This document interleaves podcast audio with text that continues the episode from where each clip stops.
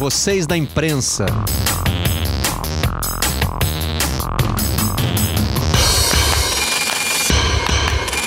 Olá, eu sou Marcelo Barreto e este é o Vocês da Imprensa, o podcast do Redação Sport TV. Trazemos para cá os assuntos que repercutem na nossa bancada e também procuramos algumas datas especiais, alguns momentos marcantes. Neste sábado, no sábado depois que nós gravamos este episódio, Moacir Barbosa, goleiro do Vasco e da seleção brasileira da Copa de 1950, completaria 100 anos de idade se estivesse vivo.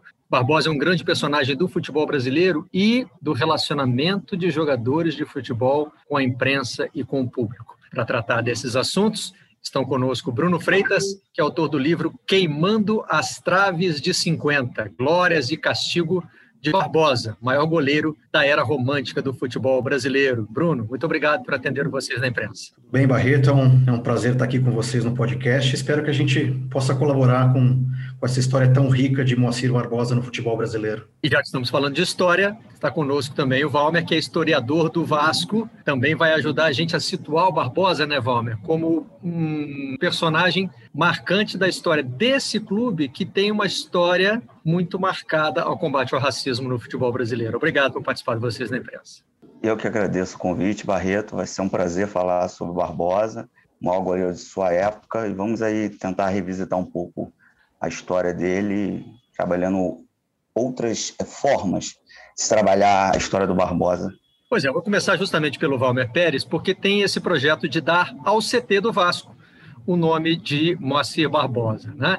É, e é interessante porque esse movimento é da torcida e a gente poderia considerar, Valmer, que a torcida do Vasco já está historicamente ou de uma forma assim geracional distanciada do Barbosa, né? Poucos torcedores do Vasco devem saber quem foi devem saber quem foi o Barbosa, a não ser pelos livros de história, né? Exato, exato. Você tocou num ponto importantíssimo porque é um fenômeno. É, aqui no Centro de Memória no Vasco, a gente é, conversa muito sobre isso, porque o, o Barbosa, independente da, da, geração, pouquíssimas pessoas viram o Barbosa jogar, que ainda estejam vivas, só que as mesmas novas gerações, o pessoal aí mais antenado na, na internet, enfim, reverenciam a imagem do Barbosa, procuram entender um pouco sobre a história do Barbosa e o, o tomam como ídolo. De fato, ele é um ídolo histórico do clube só que o, Vasco ele não precisa fazer, vamos dizer assim, tanto esforço para relembrar a idolatria do Barbosa, porque as próprias gerações, novas gerações, buscam saber quem foi esse goleiro e se apaixonam por ele. Há, assim, um, um projeto, provavelmente deve, deve ser lançado para que se dê um, um, nome ao CT, não, o Vasco vai botar a, a votação pública, só que é praticamente é quase unanimidade o nome do Barbosa. Vai, assim, vai, vai, é óbvio que vai a votação, mas uma votação que o resultado protocolar. É, Barbosa é o maior vencedor da história do Vasco. Tem 15 títulos. É o é jogador de futebol com mais títulos pelo Vasco. Ele tem 431 jogos, sendo 282 vitórias. É o terceiro jogador com o maior número de vitórias na história do Vasco. Depois, primeiro vem Roberto, depois Sabará. Sabará também que atuou na década de 50 mas ele, mesmo não tendo vivido esse período aí atual com mais jogos, enfim, campeonato pontos corridos, campeonato brasileiro, ele não vivenciou isso. Ele é o jogador com, maior, com o terceiro com o maior número de vitórias. É, tem algumas marcas assim importantes, é o jogador com mais jogos, terceiro goleiro que mais atuou pelo Vasco, 431 jogos, e é o goleiro com o maior número de vitórias. Embora seja o terceiro que mais com o maior número de jogos, é o que tem mais vitórias. Esse é o nosso querido Moacir Barbosa. Ele pegou um período de glórias do Vasco, né? estamos falando aí do período de da Vitória, podemos datá-lo a partir de 1945 até 1953, e também ele sai do Vasco em 55, mas ele retorna em 58, onde ele vai conquistar campeonato, Super Super Campeonato Carioca de 58 e o Rio São Paulo de 58. Campeoníssimo e o principal título do Barbosa, toda essa geração vitoriosa, né, com Ademir, Danilo, Eli Danilo Jorge, Friaça, toda essa geração, o maior título né, dessa geração é o Campeonato Sul-Americano de 1948, invicto no Chile.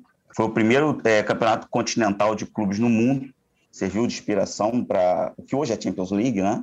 Isso com pessoas que estavam envolvidas na própria criação do torneio europeu já deram declaração. Então, era qual era, é, assim, vamos falar em questão de, de, de, campeonato, né? Quando você tem vários times bons, assim, vamos, a nível sul-americano você tinha La Máquina da, do River Plate, né? Com o Di Stefano, você tinha o Nacional do Uruguai. Então, reuniram, os clubes reuniram, né, com a convite do Colo-Colo, fizeram um campeonato no Chile para saber quem era o maior da América, da América do Sul. E o Vasco, ele é campeão invicto e o Barbosa, ele tem um papel fundamental nessa conquista. Era o melhor goleiro de sua época. Ele é, garantiu o título do Vasco. Então, tudo isso, mais um pouco é Barbosa. Hoje, eu estava falando com o Bruno, um pouco antes da gente começar oficialmente aqui a nossa, o nosso programa, é, eu fiquei muito feliz porque todo mundo que está falando do Barbosa aí no centenário, de uma certa forma, está buscando uma nova forma de se trabalhar a imagem do Barbosa. Não a partir da derrota de 50, pelo contrário, a partir da trajetória maravilhosa, vitoriosíssima do Barbosa. 1950, a derrota, uma derrota, lembrando, foi a melhor campanha do Brasil em Copas do Mundo até então. Foi a melhor campanha. O Brasil tinha um terceiro lugar em 38, depois um segundo lugar em 50, e se você olhar, é uma trajetória ascendente. Depois, é claro, você tem a Copa de 54, mas 58 vai ser campeão, bicampeão em 62, depois 30 e 70, a gente está falando de uma trajetória ascendente. O Barbosa, o Expresso da Vitória, junto com o Flávio Costa, que traz é, a, a, tática do WM para a seleção brasileira, e você tem, é, então, aí dois fatores, um fator técnico, que é os jogadores da seleção, dos jogadores do Vasco, do Expresso da Vitória, bons jogadores, excelentes jogadores, craques, você tem uma questão tática, o WM, o Flávio Costa implanta. Isso vai fazer com que o Brasil consiga bater de frente com seus outros dois gigantes da América do Sul, Argentina e Uruguai, mas, é, particularmente falando do Uruguai, eram jogos dificílimos, era um ganho e perde muito grande, né? O Brasil, embora ele tenha conquistado a Copa Rio Branco de 50, ele perdeu um dos jogos para o Uruguai poucos meses, se não me engano foi em maio, para o Uruguai. Sim. Está na biografia do Zizinho também, esse, ele fala muito desse jogo, né? Exatamente, era um clássico regional a nível sul-americano, né? vamos dizer assim. Então é, era, não era um jogo ganho aquela final, né? A gente vai falar um pouco mais à frente, vamos focar um pouco mais, na, se você quiser, na questão da, da, trajetória vitoriosa. Então o Barbosa ele começa lá no, no futebol de várzea, no Almirante Tamandaré, em que o dirigente do Almirante era o seu próprio cunhado, ele jogava de ponta direita, depois ele vai ser deslocado para o gol, ali numa oportunidade que surgiu na falta de um goleiro. Dali ele vai para o Laboratório Paulista de Biologia, LPB, ainda no futebol amador. Depois ele vai se transferir para o Ipiranga, aí sim se profissionalizar. Ipiranga comandado pela Fé, uma família importante ali na, naquela região de São Paulo. E do Ipiranga ele poderia ter ido para o Corinthians, não fosse a rivalidade entre os clubes paulistas, Ipiranga e Corinthians. O Ipiranga não queria o Barbosa em outro clube de São Paulo. O caminho mais comum seria o Flamengo, por relações dos irmãos Jafé com o Flamengo, só que o Vasco ele se antecipa e compra o passe do Barbosa. E então a história do Barbosa com o Vasco se inicia aí em 1945. Tem até uma data marcante que pouca gente sabe, está nas atas de diretoria do Vasco. É, o diretor de futebol à época, que era o Rufino Fonseca, em 27 de janeiro de 45, ele anuncia a contratação do Barbosa ao, ao presidente, aos dirigentes, diretores presentes na reunião de diretoria. E o Barbosa ele se torna funcionário do Vasco, porque estamos falando de um profissionalismo, então ele é um funcionário do Vasco. Uma outra data interessante, em 1 de fevereiro de 1945, com 23 anos de idade. E aí inicia a trajetória dele. Em 45 ele não era titular, você tinha um Barqueta como titular, depois o Rodrigues, que vem do Comercial de São Paulo, se não me falha a memória. Aí ele vem, pega a titularidade durante o Campeonato Carioca de 45. E temos uma história interessante: o Vasco é campeão é, invicto em 45, o Barbosa atuou em um dos jogos, é campeão é, invicto de 45. Após o campeonato de férias, o, o Rodrigues, que era titular, ele compra um, uma, um bilhete da Loteria Federal, que era conhecido como Gasparinho, não me falha a memória, e, e ganha e ganha um bom valor. E depois ele vai e se aposenta do futebol. Pega aquele valor, retorna para a cidade dele e resolve se aposentar do futebol. E aí entramos em 46, onde o Barbosa vai se tornar titular absoluto do Vasco até 1953, quando ele sofre uma lesão seríssima no jogo com o Botafogo, um 0 a 0 no Rio São Paulo, no combate com o jogador Zezinho, se não for a memória do Botafogo, ele quebra a tíbia e o perônio em dois lugares, enfim, uma lesão que o deixa afastado dos gramados. Depois ele vai ser vai para Santa Cruz em 55 e depois para o Bom Sucesso e retorna ao Vasco em 58. Bruno, foi fácil perceber aí, né, como é que o Valmer chega ao Barbosa. O Barbosa faz parte da história do clube, que é objeto das pesquisas do Valmer. E no seu caso, como é que foi esse encontro com o Barbosa? É, Barreto, eu antes da Copa de 2014 eu senti a necessidade como jornalista e como escritor de revisitar a nossa primeira Copa em, em território brasileiro, entender melhor o que foi aquele momento para uma espécie de preparação para viver 2014. E Barbosa foi a minha escolha, foi a minha plataforma para revirar a história e até uma história que eu não vivi, mas como jornalista pesquisar, ler e Barbosa é o grande nome que a gente escutava e ele acabou sendo a minha plataforma para chegar a esse, para entender o Brasil da década de 50, da virada de, de 40 para 50, entender o que era o Rio de Janeiro, o que era o futebol brasileiro pré-Pelé, pré-58, pré-primeiro título brasileiro. E acho que foi uma, uma jornada é, muito produtiva para mim como, como escritor, como autor, para entender esse, esse momento do país e do futebol brasileiro. E acho que não, não havia personagem mais adequado do que Moacir Barbosa. O Barbosa, a gente parou com o Valmer em 58, né? É, momento em que ele encerra a, em que ele retorna ao Vasco. E a partir daí, ele vai ver as grandes vitórias da seleção brasileira. Né?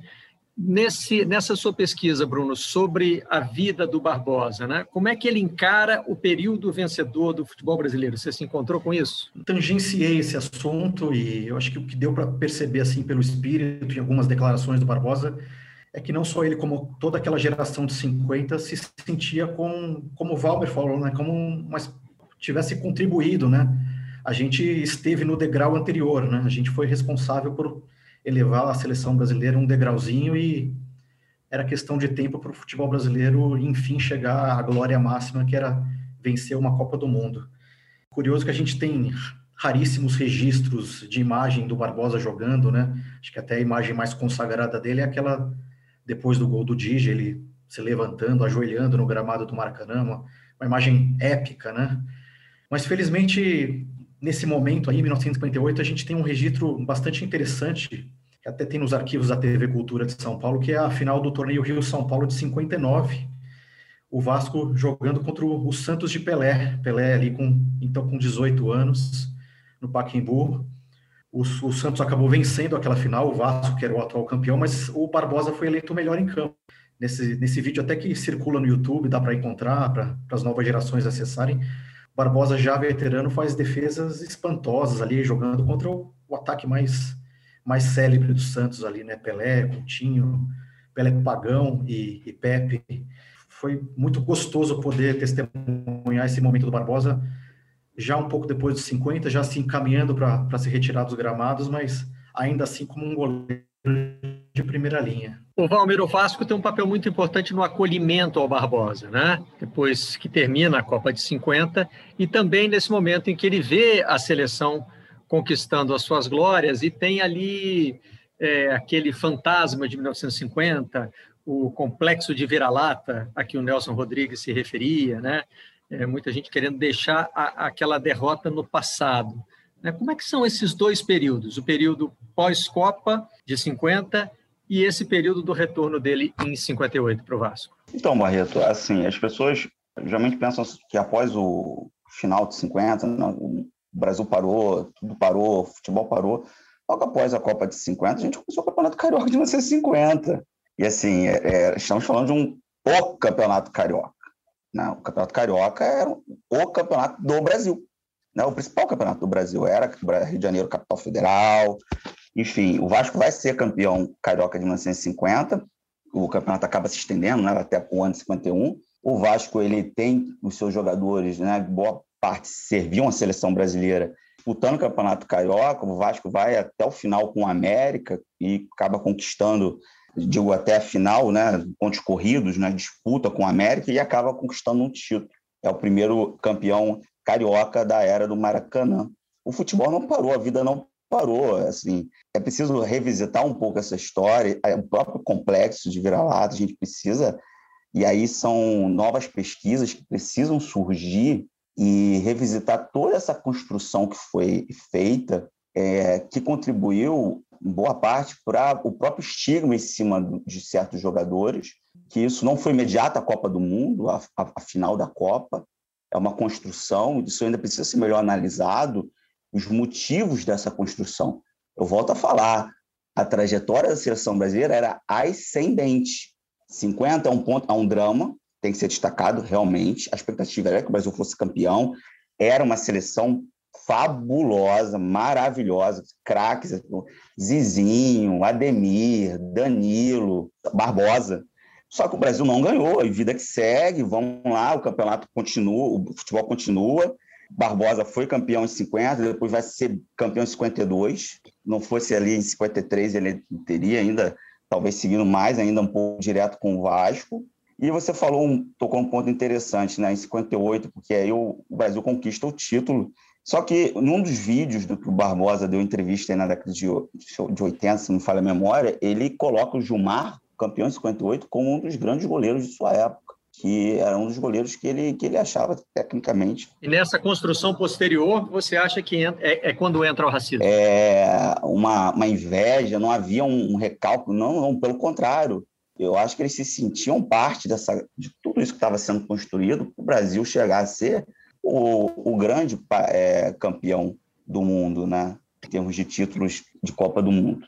Não sei se eu atendi um pouco a sua pergunta. O Vasco foi fundamental e o Barbosa, você, a gente pode falar mais à frente se você quiser, sobre a questão do, do, do racismo, porque temos umas, algumas datas interessantes. Né? Estamos falando de goleiro negro do Vasco. E o primeiro goleiro negro Sim, nessa pós-Copa do Mundo, eu, eu, digo o seguinte: é preciso revisitar as fontes e analisar como foi feita essa construção de complexo de vira-lata, de os culpados, Juvenal Bigode Barbosa, depois quis o destino que o Barbosa fosse mais vivesse, né?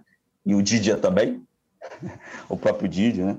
E, e por que que constantemente reforçava-se essa questão do drama de 50, revisitava 50 sempre como um drama, sempre como uma questão da tristeza, a grande derrota da seleção, a grande derrota, a grande derrota, e o próprio racismo sobre o Barbosa, na verdade, ele era reforçado.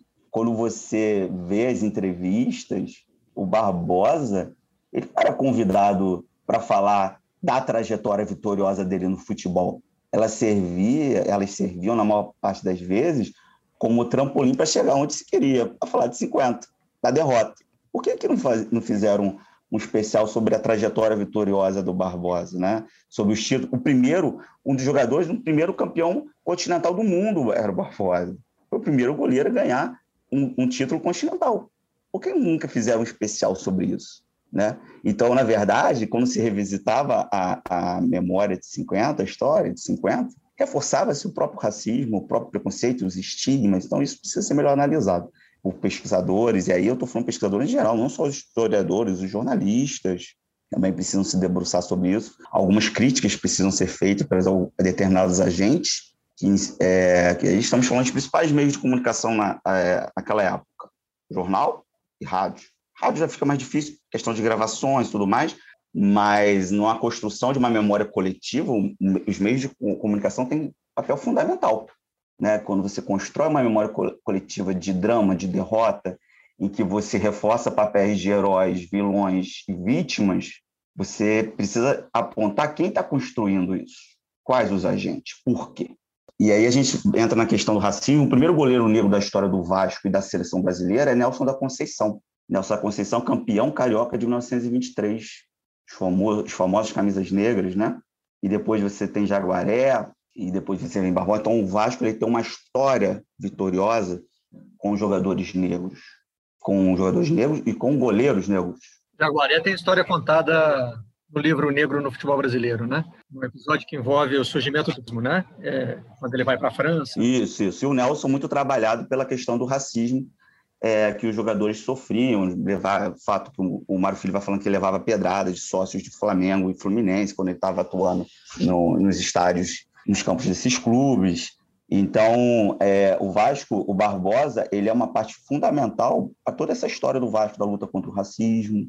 E ele tem uma data é, interessante, ele falece, é, vem a falecer no dia 7 de abril de 2000. 7 de abril é a data que a gente comemora a resposta histórica do Vasco. A resposta e histórica, coincidência, né, né? para quem não está familiarizado com a história, é uma carta enviada Isso. pelo então presidente do Vasco, José Augusto Prestes, da a AMEA, AMEA, né? Estava tentando lembrar o nome do que representava naquela época Isso, a Associação federação. Metropolitana de Esportes Atléticos. Explicando que o Vasco não disputaria o campeonato, né? Com as condições apresentadas pela AMEA, porque elas Impostas. claramente estavam Dentre elas, É.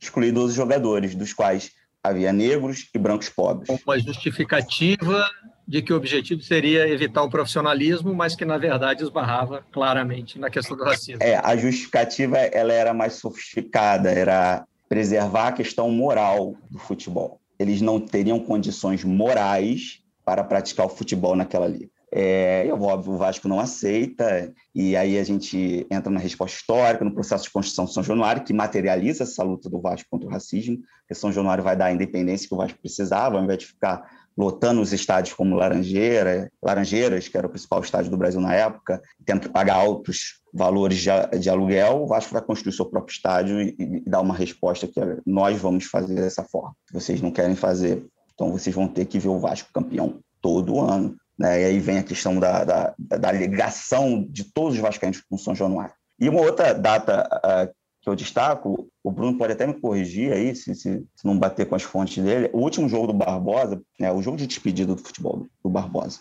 que foi no, no Campo Grande, em Campo Grande, pelo Campo Grande, foi dia 8 de julho de 62. 8 de julho de 2014, temos uma derrota aí sim, de fato, humilhante da seleção brasileira. E aí sim a gente está falando de uma derrota humilhante, 7 a 1 para a Alemanha. Os próprios jornais da época né, é, tratam como também uma derrota redentora da geração de 50. Eu me lembro especificamente do Extra, aqui no Rio, é, com uma capa com uma foto dos jogadores de 50 e dizendo que vocês estão, não me lembro exatamente qual é a palavra usada, mas era algo é, no sentido de absolvido ou redimido. Bruno, sua pesquisa ela é feita depois da morte do Barbosa, né? Como é que você encontra o racismo nesse seu é, reconto da história dele? Em muito em registro de jornais, né? Principalmente após a derrota para o Uruguai, acho que se cria, inclusive, aquele mito, né, do de que o goleiro negro não é confiável, que meio que colou no imaginário do torcedor brasileiro e acabou perdurando aí por várias décadas, né? A gente até teve manga na década de 60 defendendo a seleção e, e bem mais para frente o Dida, né, para derrubar de vez com esse preconceito, né? Colou de alguma forma no imaginário do torcedor brasileiro. Acho que não tem um evento fundador desse desse mito aí do goleiro negro não ser confiável, né? Foi uma junção de várias peças, né? Mas de fato esses personagens centrais ali do lance do Didia, né? Juvenal, Bigode, Barbosa, os negros da equipe, né? Acabaram sendo pegos ali como os responsáveis por aquela derrota, né? Que envolveu diversas circunstâncias, não só em campo como extra-campo. O Barbosa meio que acabou carregando sozinho ali pelas décadas seguintes, né? Ele até criou um, um repertório de bordões ali que, no fim das contas, ele acabou até abraçando, né? Nas entrevistas no final de vida, eu destaco dois deles, né? Um que ele falava que só três pessoas conseguiram calar o Maracanã, ele, o Papa João Paulo II e Frank Sinatra, e a outra que ele repetia bastante nas entrevistas era falando que a pena de morte no Brasil era de 30 anos, que ele já tinha cumprido os 30 anos e que ele merecia ser esquecido pelo jogo contra o Uruguai, mas ele viveu mais 50 anos depois daquele jogo e não foi esquecido, né? Como o Valmer citou, todos, todos os pretextos de, de se entrevistarem o Barbosa depois que ele parou de jogar, eram, estavam relacionados ao jogo contra o Uruguai no Maracanã. Ele viveu mais 50 anos, e uma coisa que me chamou a atenção quando o Valmer contava da trajetória dele pós-Copa de 50 é que, talvez no imaginário popular, não sei se só no meu ou no de todo mundo, o Barbosa é o cara que toma o gol na Copa de 50 e que depois aparece como o grande vilão. Parece ter um hiato na vida dele, que o Barbosa não foi mais nada, né? E é o contrário, ele continuou a trajetória dele, é, ele continuou jogando futebol no Maracanã. E aí eu queria destacar um trecho do seu livro para entender até é, como, é que, como é que se dá essa, essa transição, né? O capítulo é muito, é muito marcante e tem um título também é, bem impactante. O título é Não, ali dentro eu não piso. E o capítulo conta a história de uma reportagem do Geneton Moraes Neto, que escreveu sobre a Copa de 50, né? Mas estava fazendo naquele momento uma reportagem para o Jornal da Globo, e aí ele procura o Barbosa. Aí vou abrir aspas aqui a partir desse, desse ponto. Na época, Barbosa trabalhava para a Superintendência de Desportos do Estado do Rio de Janeiro, SUDERJ, mais especificamente no complexo do Maracanã. O ex-jogador cuidava das piscinas do parque aquático, ironicamente a metros do local que definira seu futuro décadas antes. Uma de suas elogiadas iniciativas no local foi colocar as mães dos alunos para nadar, elas que antes ficavam apenas de bobeira assistindo às aulas dos filhos.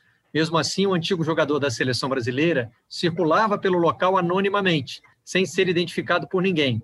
Nenhuma criança ou mãe delas imaginava que aquele senhor fora um dia um protagonista de uma decisão de Copa do Mundo. A ideia da equipe da Globo era levar o ex-goleiro para dentro do estádio, gravar a entrevista embaixo da trave, do lado onde Didia decidira o Mundial de 1950 a favor do Uruguai. No entanto, ouviu do personagem uma condição surpreendente para que a reportagem prosseguisse. Não, ali dentro eu não piso, disparou Barbosa para Geneton e sua equipe. Fecho aspas, Bruno, para te perguntar o seguinte: o Barbosa pisou várias vezes no Maracanã, né? Esse trauma, ele também parece ser uma construção que se deu ao longo do tempo, como citou o Valber, com relação à culpabilidade do Barbosa, né, no gol do Gija e na, na perda da Copa de 50. É, e ele também não é o tempo todo esse vilão visível. Tem outro episódio famoso, né, que ele gostava de contar também, de quando ele foi a uma loja e uma moça apontou para ele e disse para o filho: Esse é o homem que fez o Brasil chorar. Então, assim, tem um, um intervalo de tempo entre o Barbosa dentro de campo e esse Barbosa fora de campo, né? Pois é, acho que foi um mito que acabou se construindo, principalmente depois que ele parou de jogar, né? A partir da década de 60.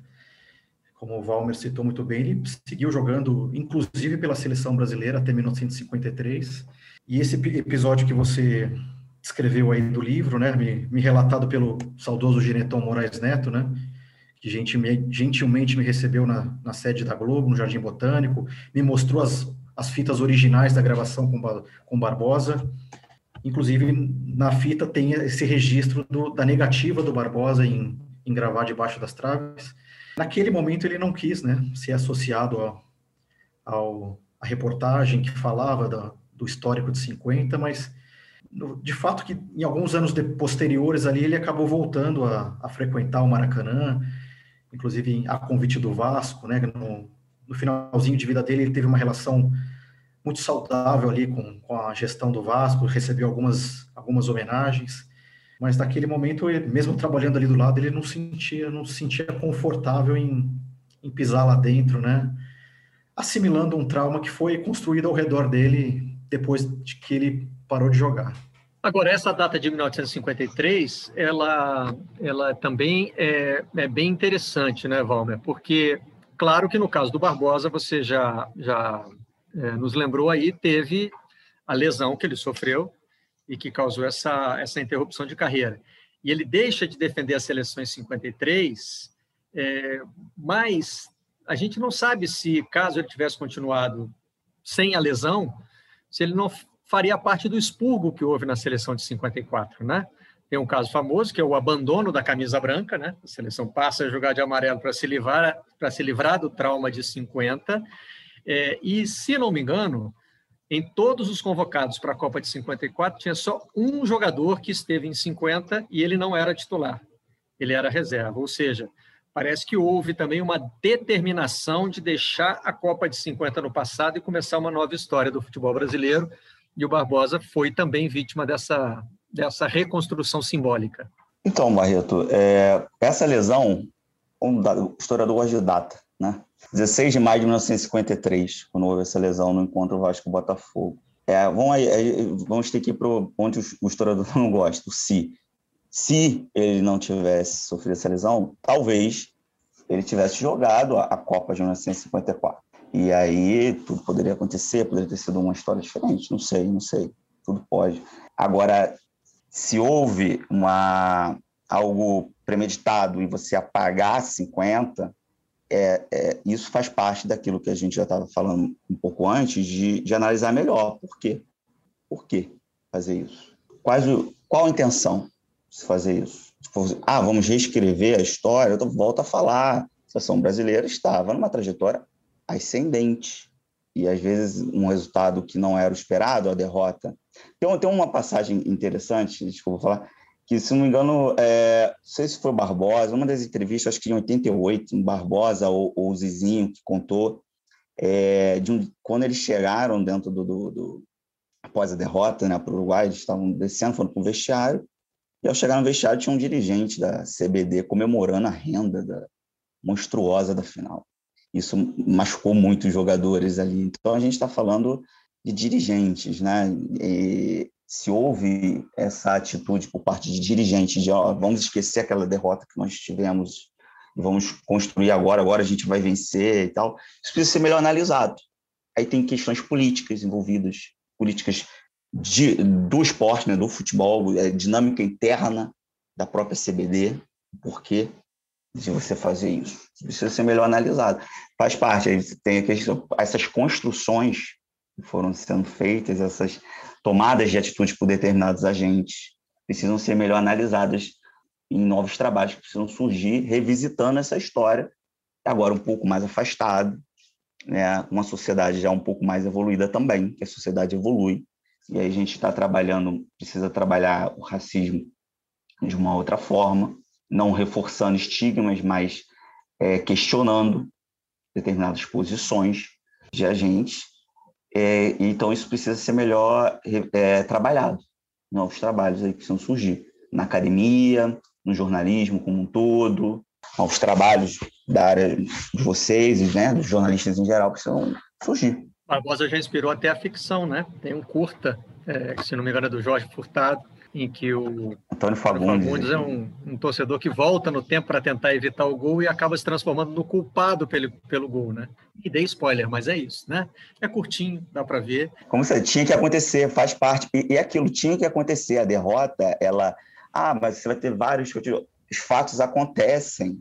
Né? Aí você vai ficar voltando no tempo e acabou o quê? Deu o mesmo resultado, a derrota. pensando em... A derrota fazia parte daquilo. Vamos voltar no tempo para evitar o 7 a 1 né? Só se melar o jogo, ó, não entra em campo. Não entra em campo, então. É, que é melhor. É, exato, são é 7 a 1 nós perdemos de 2 a 1 em 50 na melhor campanha do Brasil em Copas do Mundo. Em 2014 nós tomamos 7 a 1, 7 a 1 em casa. E o Bruno é, estudou 50 para tentar entender 2014. Né? Eu, eu, queria fechar voltando ao começo, Bruno. É, o que, que a história do Barbosa te contou sobre o Brasil que estava se preparando para receber aquela Copa? Me mostrou um Brasil que ainda não estava acostumado a figurar né, no, no, palco de protagonismo do mundo. Né? Primeiro, primeira, talvez, grande inserção do Brasil assim, como um anfitrião, como um tinha oportunidade de construir um estádio do, do gigantismo do Maracanã e receber delegações do resto do mundo. Tanto que tem um episódio marcante antes do jogo contra o Uruguai, né, que o prefeito do Rio faz um discurso célebre ali, né, que até contribui, né, com, com toda a atmosfera de pressão da seleção, né, que ele fala que cumprir cumpriu um, o objetivo de construir o Maracanã e entregar ao povo carioca e ao povo brasileiro agora cumpra a obrigação de vocês que é vencer a Copa do Mundo, né? Imagina, né, a seleção entrando em campo, escutando esse tipo de discurso. Mas era um Brasil ali que ainda não não estava acostumado, saindo das dimensões sul-americanas, a, a, se mostrar ao mundo, né? E, e, existia essa pressão adicional também. Tanto que depois da Copa do Mundo, né, o Nelson Rodrigues, que era o, foi o maior cronista da, da geração dele, né? Muito de, dedicado ao esporte também, ergueu a, a teoria dele do, do complexo, complexo de vira-lata, né? Acho que a derrota de 50 contribuiu aí para essa formação aí teórica do Nelson Rodrigues e era um Brasil que, que ainda não estava acostumado a vencer, a se mostrar para o resto do mundo e que essa geração colaborou para o crescimento, né, para o desenvolvimento do futebol brasileiro e pouquinho tempo depois a geração do Pelé veio finalmente a romper esse estigma de complexo de vira-lata, vencendo o Mundial na Suécia oito anos depois, com a colaboração histórica, acho que é, é justo falar dessa geração dos 50. Balmer, a gente não perdeu o costume aqui no Brasil de procurar culpados né, para as derrotas da seleção brasileira. Tanto que a eliminação para a Bélgica em 2018, eu me lembro até de ter escrito uma coluna no Globo sobre isso na época, confundiu a cabeça de muita gente, porque estava muito difícil achar alguém para dizer que. É porque não teve um lance capital em que você pudesse apontar para alguém, seja um jogador da seleção, seja o treinador ou o juiz, a gente às vezes gosta de procurar um fator externo também. Então não teve gol do Gija, não teve meião do Roberto Carlos, não teve Paulo Rossi para ser o vilão do outro lado, o Maradona, né? A gente está sempre procurando um, um, vilão e o Barbosa talvez tenha sido, é, não sei se o primeiro, mas certamente é, o maior. Eu não quero chamar o Barbosa de vilão porque, né? É, para ser vilão tem que ter algo de autoral nisso, né? E o Barbosa foi, ganhou esse papel sem nunca ter pedido. Mas você acredita que passado tanto tempo Estamos falando aí de mais de 70 anos, né? É possível reescrever a história do Barbosa? Estamos gravando esse podcast na véspera do centenário de nascimento dele, né? É possível que as novas gerações vejam Moacir Barbosa de outra forma, como o jogador vencedor que ele foi? Com certeza, um dos motivos, é, uma das provas que é, que é possível. Estamos aqui reverenciando o Barbosa, às vésperas do centenário do Barbosa, falando sobre a imagem dele, falando sobre a, a, a memória dele, a história, a trajetória dele, tentando é, olhar de um, de um novo ângulo. É possível, tem que ser, mais do que ser possível, Barreto. Eu acho que tem que ser feito. Precisa ser feito. O Barbosa merece isso. O futebol brasileiro também, porque você também precisa trabalhar a história do futebol brasileiro com novos olhares, com novas perspectivas. Ah, o brasileiro tinha, vamos dizer assim, até pela tese, né, um complexo de vira-lata. O primeiro com o paulistano, depois o Vasco viagem 31 para a Europa. Os jornais falam maravilhas do futebol brasileiro através do Vasco. O Vasco excursiona pela América na década de 40, é o primeiro campeão da América em 48. Os jornais destacam o quanto o futebol brasileiro é maravilhoso. Ora, o Brasil não tinha conquistado a nível de seleção brasileira uma Copa do Mundo. Lá fora, o Brasil tinha uma boa imagem, sim, de futebol maravilhoso, bom, um futebol é, muito técnico, jogadores os jornais estrangeiros rendiam loas aos jogadores brasileiros. Então, assim, você já, já viu algum trabalho pegando essa perspectiva? Se tiver, são pouquíssimos. Então, assim, estamos falando até um pouco mais atrás do Barbosa. Então, a gente precisa sempre... a história, ela não é, é... Ao contrário do que as pessoas pensam, a história a memória não é uma fotografia congelada. Ela tem que ser revisitada, ela tem que ser questionada, as fontes, novas fontes surgem, nós temos aí novas, novos métodos de pesquisa, novas fontes que apareceram, novas pessoas, né, mais historiadores, mais jornalistas, eh, gerações novas, gerações que podem olhar um pouco mais distante esses objetos e trazer é, coisas que não foram exploradas por outras pessoas na década de 70, na década de 80, na década de 90. Eu torço muito para que tenhamos novas produções, novos trabalhos. O Barbosa, volta a dizer, ele não só pode ser revisitado, ele deve ser revisitado. Isso não é um trabalho só meu, porque eu sou historiador do Vasco. Não, é um trabalho de todo mundo que se interesse pela história do futebol brasileiro, pela história do esporte de uma forma geral, pela história do Vasco, pela história do jornalismo, que aí a gente pode revisitar como o jornalismo como os jornais trabalharam essa questão a partir da, da derrota, como os agentes, os principais agentes da, da, imprensa foram construindo determinadas narrativas, porque essas narrativas foram sendo construídas, porque os estigmas foram sendo reforçados. Então, ele deve ser revisitado, não pode, deve. Albert Pérez, muito obrigado pela participação no Vocês da Imprensa. Prazer é todo meu. Muito obrigado, Barreto. Bruno Freitas, agradeço também muito pela sua participação conosco. Obrigado, uma honra falar de Barbosa. E a gente se encontra na próxima edição do Vocês da Imprensa. Até lá! Vocês da Imprensa.